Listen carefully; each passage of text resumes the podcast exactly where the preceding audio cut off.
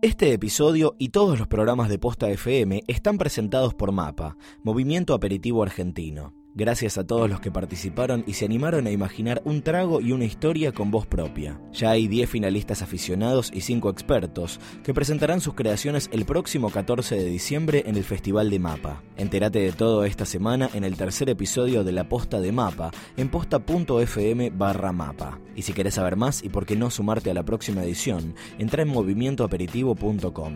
Gracias Mapa por acompañar el lanzamiento de Posta FM.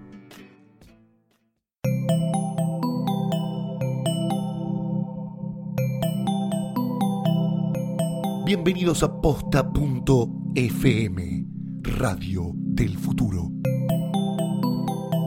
A continuación, todo lo que siempre quiso saber sobre Batman y no se animó a preguntar en Alfred Pennyworth presenta.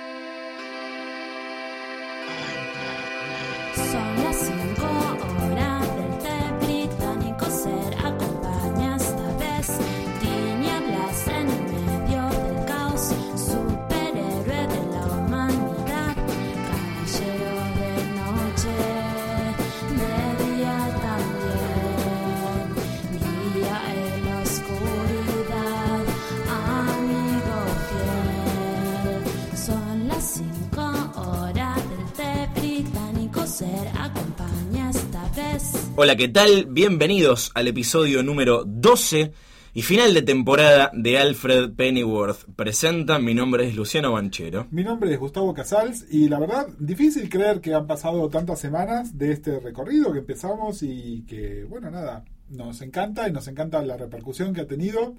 Eh, de todas maneras, este es el final de nuestra primera temporada. De alguna manera es el final de Alfred, No, no, no, no, no. que va a volver pronto. Pronto veremos de qué forma. Si hay algo que sabemos es que siempre hay Batman y mientras haya Batman habrá podcast de Batman. Exactamente. Y bueno, justamente tenemos que hablar un poco de la actualidad de, de Batman. de Llegamos al presente en este recorrido por el Llegamos al presente en este recorrido. Este, los que nos vienen escuchando saben que llegamos hasta hace muy poquito, porque les estuvimos hablando hace dos semanas de Grant Morrison y lo que estuvo haciendo en las historietas. Y hablamos, bueno, de la última película de Nolan que se estrenó no hace tanto tiempo. Así que estamos en el casi ya. Y me parece que tenemos que empezar a hablar de historietas, tenemos que empezar a hablar de algo que les adelantamos la otra vez. Eh, les hablamos de Dandy les hablamos de DC en la actualidad, les hablamos de esta obsesión con el número 52 que tiene esta gente que no sabemos muy bien de qué se trata. Eh, lo cierto es que, eh, ¿se acuerdan cuando hablamos de la crisis en Tierras Infinitas y dijimos que fue una oportunidad como de reiniciar el universo DC y relanzar un montón de, de conceptos? Allá Eh, por el episodio 4. hablamos Allá por el episodio 4. Y también les comentamos que Batman fue por ahí el personaje menos afectado en todo esto. Bueno, el tema es que eh, DC, después de muchas vueltas, eh, decidió hacer algo parecido. Lanzó una serie que se llama Flashpoint. Y un poco la consecuencia de Flashpoint fue un, un reseteo, un reseteo cósmico, llamemos. Medio por la puerta de atrás lo hicieron, ¿no? Porque mm, nunca anunciaron que era esa la intención cuando empezó a salir la miniserie, que era una miniserie de, Flash. Era una miniserie de Flash que afectaba a todo el universo, exactamente. Se hizo medio como subrepticiamente. De hecho, el lanzamiento fue muy, muy sospechoso. Y sepan que, por ejemplo, en Crisis, cuando se relanzaron los títulos post-Crisis, revistas como Batman, revistas como Detective, nunca cambiaron su numeración. Es decir, pre-Crisis era el número 475, post-Crisis era el 476. Aquí no ha sucedido nada. Acá lo que decidió DC fue relanzar todas sus revistas a partir del número 1, como si fuera un nuevo comienzo para absolutamente todas. No importa que algunas de estas revistas, como Detective, por ejemplo, estuviesen en publicación continua, ininterrumpida, desde el año 39. Es que en realidad lo que, lo que valora más la industria actual es de alguna manera lo valora más el consumidor, que en definitiva es el que va a la comiquería o, o donde adquiera su, su cómic amigo. Eh, el número uno siempre garpa. Claro. Garpa mucho más que el número 758. Sin no importa la tradición, importa lo nuevo. Pero eh, había como ciertas vacas sagradas, con- concretamente Detective y Action Comics, por ser el- los cómics que marcaban el paso del tiempo con la primera aparición de Superman y Batman. ¿no? Detective Comics que estaba cerca, eh, Action Comics estaba cerca del número 1000. Bueno. Detective también. Eh, así que bueno, fue, fue muy polémico por decir lo mínimo. Este relanzamiento, además, se llamó el New 52 porque desde lo que hizo fue relanzar 52 revistas. Muchas de ellas eran las mismas que estaban disponibles antes. Teníamos obviamente Batman Detective, Superman Action, eh, Wonder Woman, Justice League y un montón, pero también le dieron títulos a personajes que por ahí no los tenían antes y otros títulos que se daban por sentado que iban a, con- a continuar, los descontinuaron por completo y se relanzaron los conceptos. Este relanzamiento además cambió de raíz un montón de, de cosas, algunas superficiales, como que por ejemplo los trajes de todos los personajes fueron ligeramente retocados, en algunos casos muy retocados. A Por- Superman le pusieron un, un cuellito polera. como un cuellito polera. En realidad todos les pusieron cuellito a Superman, a Aquaman, a casi todos los personajes de Justice League. El responsable de esto fue Jim Lee, ya les hablamos de Jim Lee, que ahora es, es uno de los directores ejecutivos de, de DC. Eh, Carrerón. eh, Carrerón, sí, sí. un- no, no. A ver, Lee, aparte de un excelente artista, es un, excelente hombre de negocios. Y yo tiendo a ser al que menos culpo del desastre actual que es DC. Me parece que es algo más allá de que eh, tiende a sobrediseñar algunas cosas. Por ejemplo, hablando de nuestro sujeto aquí, de Batman. Le agregó como unas costuritas al traje de Batman Sí. que si lo ven lo van a reconocer inmediatamente que además solo tienen sentido cuando lo dibuja él, cuando lo agarra cualquier otro dibujante, queda como, como hasta incómodo, ¿no? Es porque está todo este detalle innecesario en el traje de Batman, que es uno de los trajes más sencillos y más, este... Hay motivos por los cuales ese traje es intocable, no solo porque es una marca registrada, simplemente porque no hay que quitarle ni agregarle nada, así como está funciona, ¿no? Bueno, el tema es que este relanzamiento además eh, cambió la historia de un montón de personajes, de algunos radicalmente, y como siempre suele pasar, el personaje al que menos le cambió la historia fue a Batman.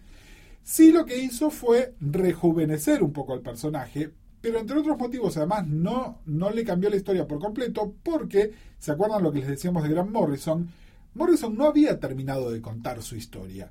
Eh, a través de Batman Inc., él seguía contando la historia que quería contar y no había tenido un final esa, esa serie. Entonces, si él quería seguir contando Aparte, conociendo a Morrison, con lo caprichoso que es, nadie le iba a venir a decir, eh, no, bueno, mirá que te vamos a reiniciar todo. ¿Qué? Pero no es solo caprichoso, es un hombre con poder. Es decir, si Morrison dice, bueno, agarro y me voy, agarra y se va, y en Marvel lo van a recibir con los brazos abiertos. Y DC no quería realmente verse frente a esa situación. Entonces, eh, bueno, Morrison tuvo que cambiar algunas cosas y readaptarlos, pero en realidad ya se sabía que estaba como de salida y el gran nombre que tenemos que mencionar ahora como creador es un señor que se llama Scott Snyder. El Snyder talentoso. El Snyder talentoso, exactamente. Bueno, Scott Snyder es un, un guionista que ya había estado trabajando, ya había escrito algunas cosas en Detective Comics. Cuando mientras- Dick Grayson era, era Batman.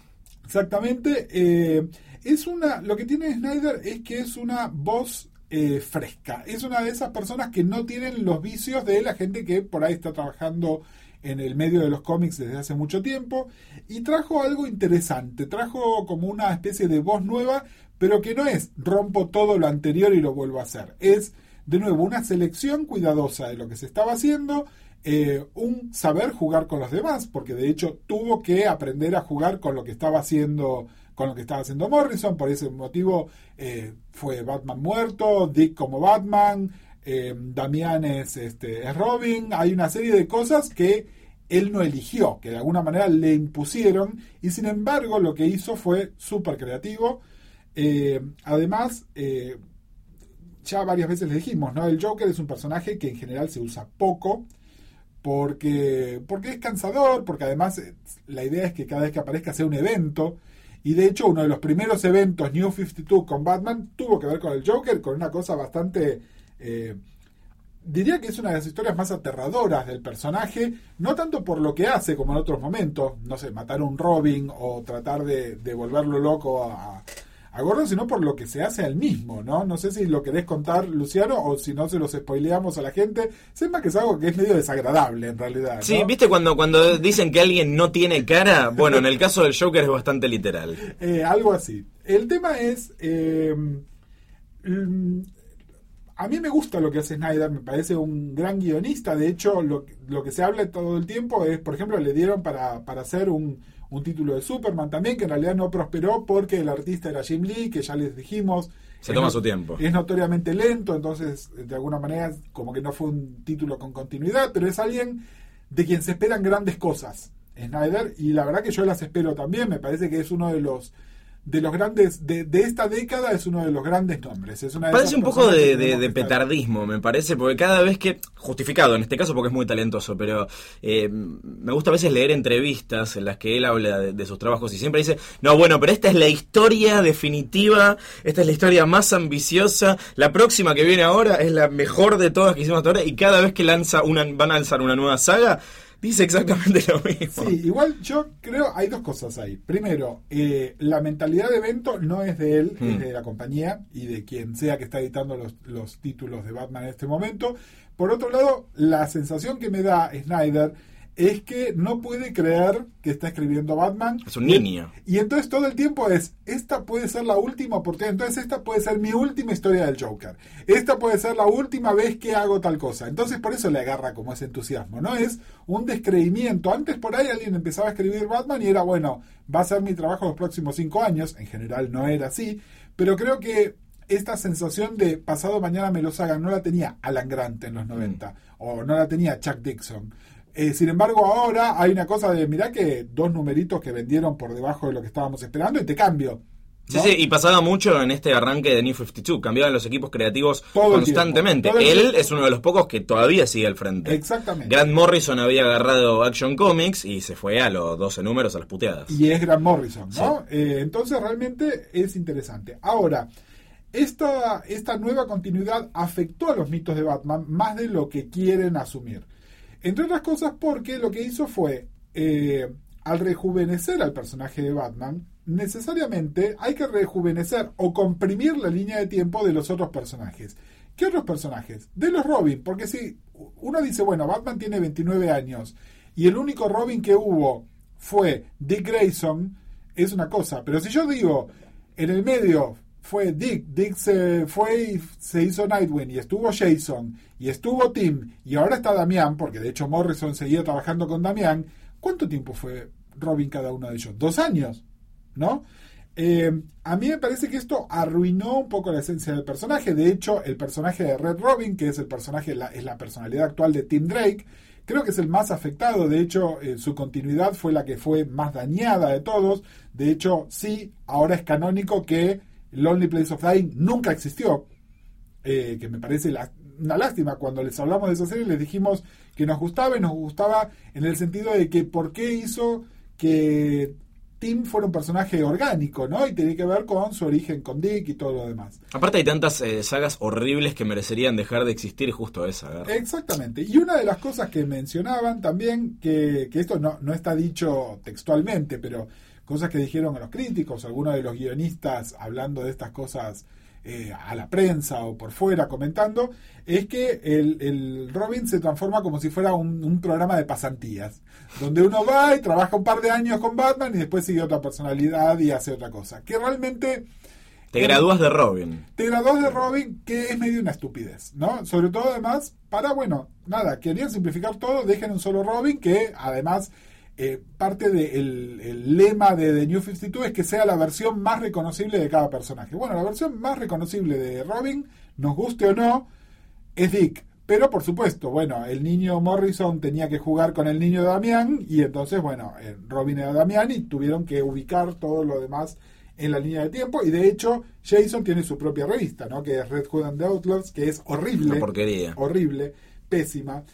Eh, pero bueno, y lo que decías, tanta historia para hacer un retcon y borrarla. Y una de las cosas más polémicas que ha sucedido también es que Batgirl es nuevamente Bárbara Gordon en pleno uso de la facultad de sus dos piernas y con una edad aproximada de unos 20 años. En el cuarto episodio hablamos de eh, la novela gráfica de Killing Joke, en la que Bárbara Gordon pierde el uso de sus piernas eh, por un atentado del Joker. Le pega un tiro en la columna. Y de hecho, el personaje de Bárbara siguió siendo parte integral del universo DC Sí. en su nueva personalidad de Oracle por los 20 años que siguieron.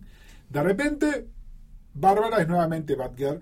Y entonces empezaron las preguntas, porque además nunca hubo como una enciclopedia definitiva diciendo esto pasó o esto no pasó. Entonces, la, la idea era decir, no, todo lo que es de la historia de Bárbara sucedió. Es decir, quedó paralítica, fue Oracle y se recuperó. Cuando tenía que 12 años, porque si ahora tiene 20, ¿cómo hicieron todo eso?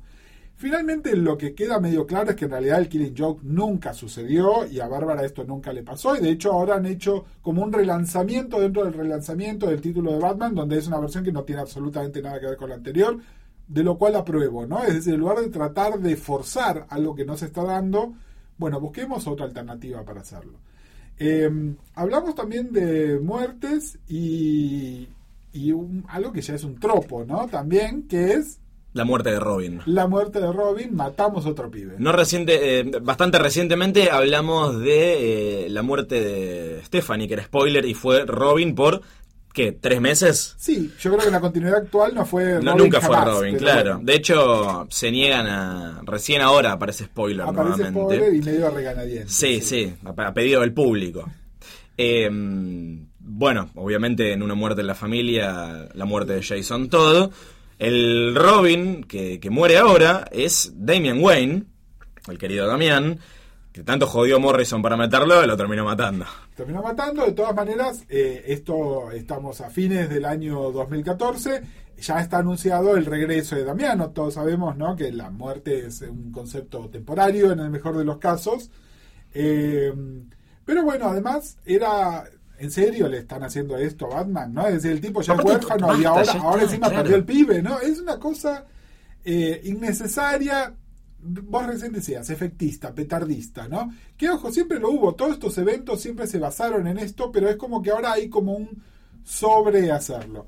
Otras cosas que pasaron aquí fue que en una saga de estas pan universales también que sucede en el universo DC, que se están dando más rápido y más seguido que antes, eh, un grupo de villanos desenmascaran a Dick Grayson. Por lo pronto, Dick Grayson no es más Nightwing, sino que tiene ahora es un agente secreto, se llama Grayson, nada más.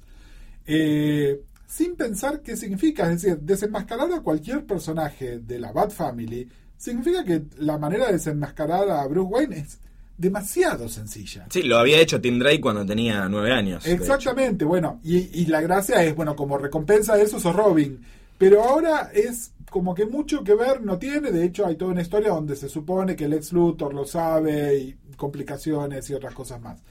Eh, este es el estado de las Bati revistas. Es bastante claro que esto no va a durar demasiado. Tan desgastados estaban los personajes que necesitaban un reboot. ¿Te dio la sensación de No. que era momento de No. hacerlo? O como, como en su momento fue Crisis, ¿no? Que venían con 60 No, no, años de En continuidad. absoluto. Me parece que fue un capricho. Me parece que había un approach mucho más fácil para hacerlo y decidieron hacerlo. Y además, ciertos personajes lo necesitaban menos que otros. Es decir, entiendo que quisieras hacer un reboot de ciertos conceptos, ponele Superman, Wonder Woman, pero lo hicieron sobre conceptos que no lo necesitaban. No sé. eh, Batman, Titans, eh, Suicide Squad y tantos otros, ¿no? Que, que había otras maneras de refrescar el- la revista y a los personajes sin necesidad de apretar el, el botón de reboot. ¿Y vos decís que van a volver a la continuidad anterior? Yo creo que no sé si van a volver a la continuidad anterior. Eh, hay una tendencia en DC y en Marvel también a contar historias que funcionan independientemente de universos, es decir, a abandonar la continuidad estricta.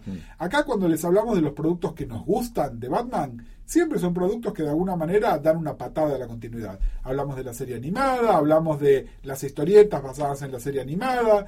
Eh, me parece que funciona, me parece que no es una mala idea, eh, probablemente a contar historias más cortas, eh, que, se puedan leer con principio y fin, utilizando los mismos personajes. Hay ya un evento, DC después de 80 años de historia está dejando New York, se mudan a Los Ángeles, a, los estudios de la Warner, es decir, hay como una especie de integración de DC dentro del universo Warner. Eh, cuando estén haciendo la mudanza, que va a tardar unos meses, va a haber como un evento del que no se sabe demasiado, y lo más probable es que después de ese evento nos encontremos con un nuevo universo DC que probablemente no es el que conocemos ahora. Y del que hablemos en la siguiente temporada, porque alcanzamos el presente, al menos en el, en el papel, o en el papel digital, donde prefieren leer sus cómics eh, hoy. Pero estamos en un momento en el que Batman es completamente multimedia. Ya hablamos el- en el episodio anterior de la última saga de películas, la última hasta el momento, las de Sí. Christopher Nolan. Y ya está anunciada, bueno, una nueva, una nueva, una nueva saga o una nueva origen, no sé. En realidad es en lo que supuestamente es la secuela de la película de Superman, de las cuales les hablamos mal la semana pasada. Eh, la película ya sabemos que se llama Batman vs. Superman, ya sabemos que Ben Affleck va a ser el personaje de Batman. Hemos podido ver algunas, algunas cosas de su traje que remiten muy claramente al Dark Knight. Hay una serie de, de chismes, spoilers que refieren a la posibilidad de que haya una Robin que podría ser Carrie. Hay muchos elementos de ahí. No sabemos mucho de la película, de la cual falta mucho tiempo, porque es una película que se va a estrenar en el 2016, así que ni siquiera es una película del año que viene. Por lo tanto, mucho está todavía medio como en duda. Eh, sí sabemos que respeta la tonalidad Nolan, a la cual también hemos sido bastante críticos la semana pasada. Está por verse qué es lo que va a pasar. Yo la verdad eh, quiero tenerle fe. Esta película además es como la idea de el- hacer el lanzamiento del universo cinemático DC.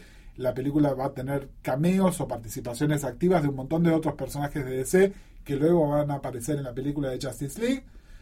Eh, Llama mucho la atención eh, en el line-up de películas que anunció DC recientemente, que incluye dos partes de la Justice League, un nuevo Flash, un nuevo Green Lantern y hasta una película de Aquaman, que Sí. no nos veíamos venir, la verdad, de ninguna manera. Eh, llama mucho la atención la ausencia de una nueva película de Batman después de, de Batman vs. Superman. Bueno, es que acá está lo interesante, ¿no? Es decir, yo no creo que hagan una película de Justice League sin Batman, pero también un final serio a Batman vs. Superman sería un final parecido al del Dark Knight, donde Bruce no está abiertamente muerto, pero no necesariamente como un personaje viable tampoco. Está por verse cómo lo hacen. Eh, crucemos los dedos porque esté bueno. No sabemos si va a estar bueno o no va a estar bueno. Somos cautelosamente optimistas. Sí, muy cauteloso.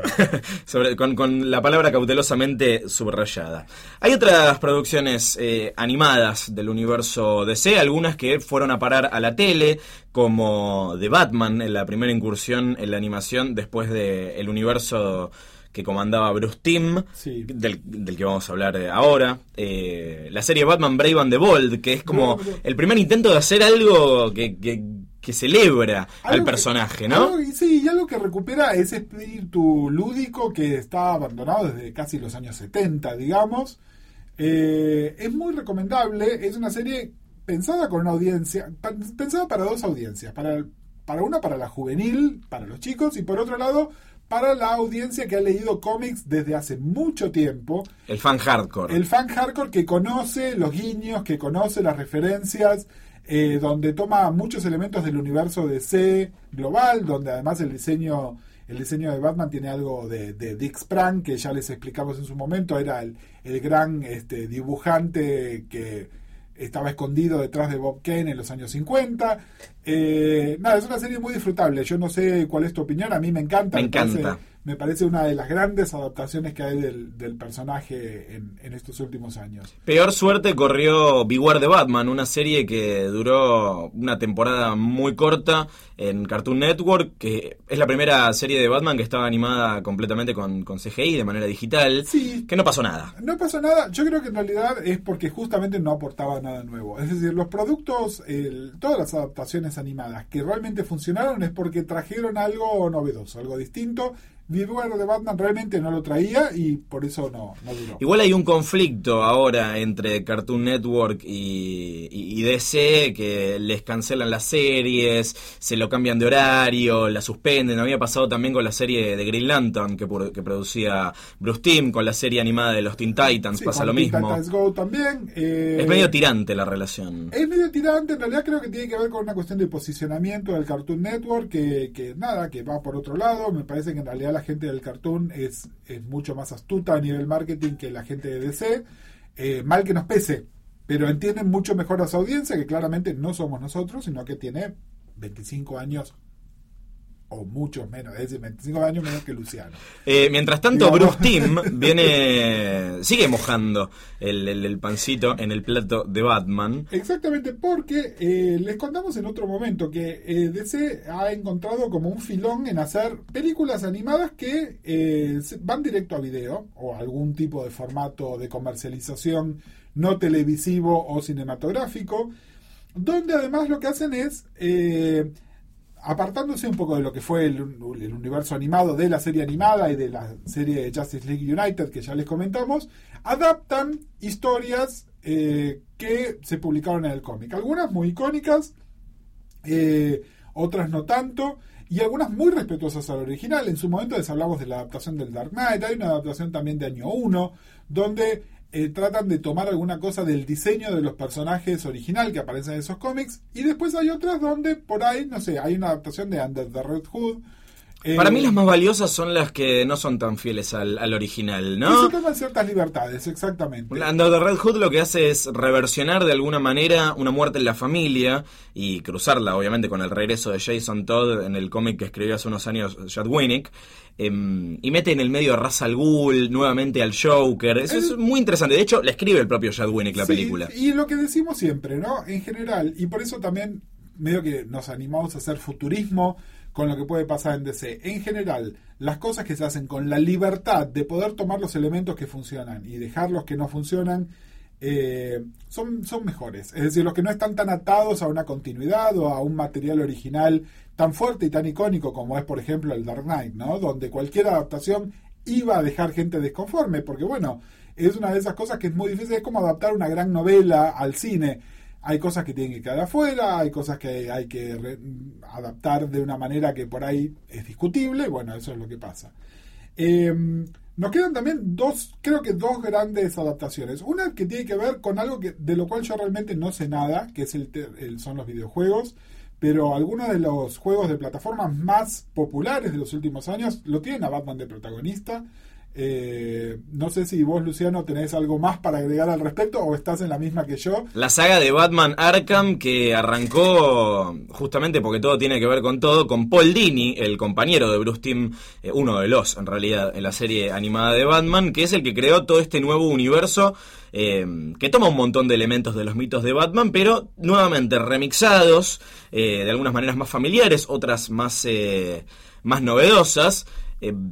Todo ambientado en lo que sería el Arkham Asylum. En el- la primera entrega, en Arkham Asylum, pasa justamente, no es una adaptación del cómic, toma solamente el nombre, es algo que pasa entre las cuatro paredes desde el, del loquero en Sí, el que es están los enemigos de Batman. Ar- Arkham Asylum es un lugar, es decir, más allá de ser una novela gráfica que se publicó hace un montón de años. Luego Arkham City, que veía la construcción de un nuevo asilo, justamente en la ciudad. Después Paul Dini se fue y la franquicia continuó con Arkham Origins, que es una historia, eh, que es una precuela de Arkham Asylum, y con la próxima Arkham Knight, que es la próxima que, Bueno, la, siguiente que va a salir. Estas adaptaciones eh, son súper populares, han llegado a una audiencia que normalmente no hubiese llegado, es decir, le interesan tanto a la persona que conocía lo- a los cómics y a los conceptos de Batman, pero también a gente que juega y no conocía esto y que a, a- a razón de conocer el juego les interesa, entonces se han hecho adaptaciones generalmente en formatos digitales, no de papel, al cómic de lo que pasan en estos juegos también, como para contar historias del mismo universo,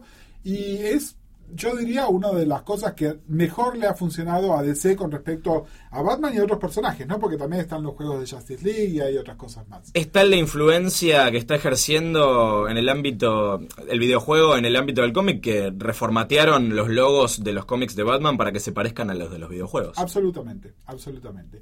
Y bueno, dejamos para el final lo que es por ahí la adaptación más eh, de, de nombre grande que hay en este momento, que es la adaptación televisiva de la serie que se llama Gotham.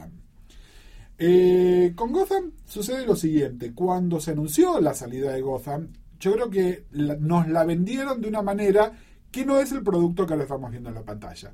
Es decir, eh, estaba claro que el protagonista de Gotham iba a ser Jim Gordon y después se habló de Bullock, se habló de Montoya y entonces en su momento les hablamos de Gotham Central, que es una de las una de las series más interesantes de Batman que han salido en los últimos 15 o 20 años.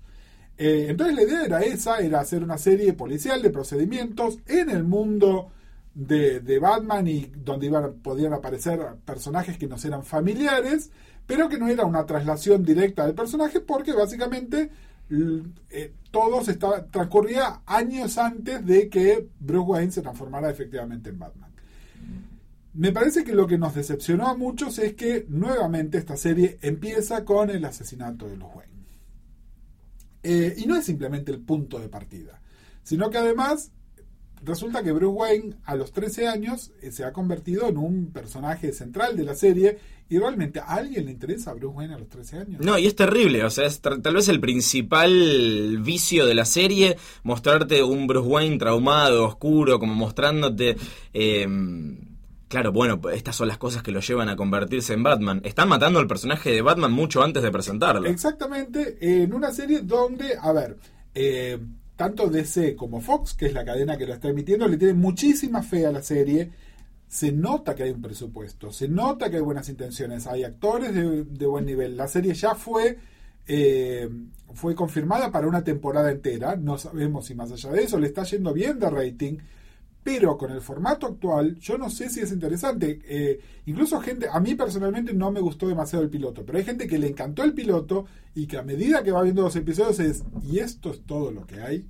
No es un poco esa la sensación que hay. Y de nuevo, la materia prima es tan buena, hay tanto para hacer que no están haciendo.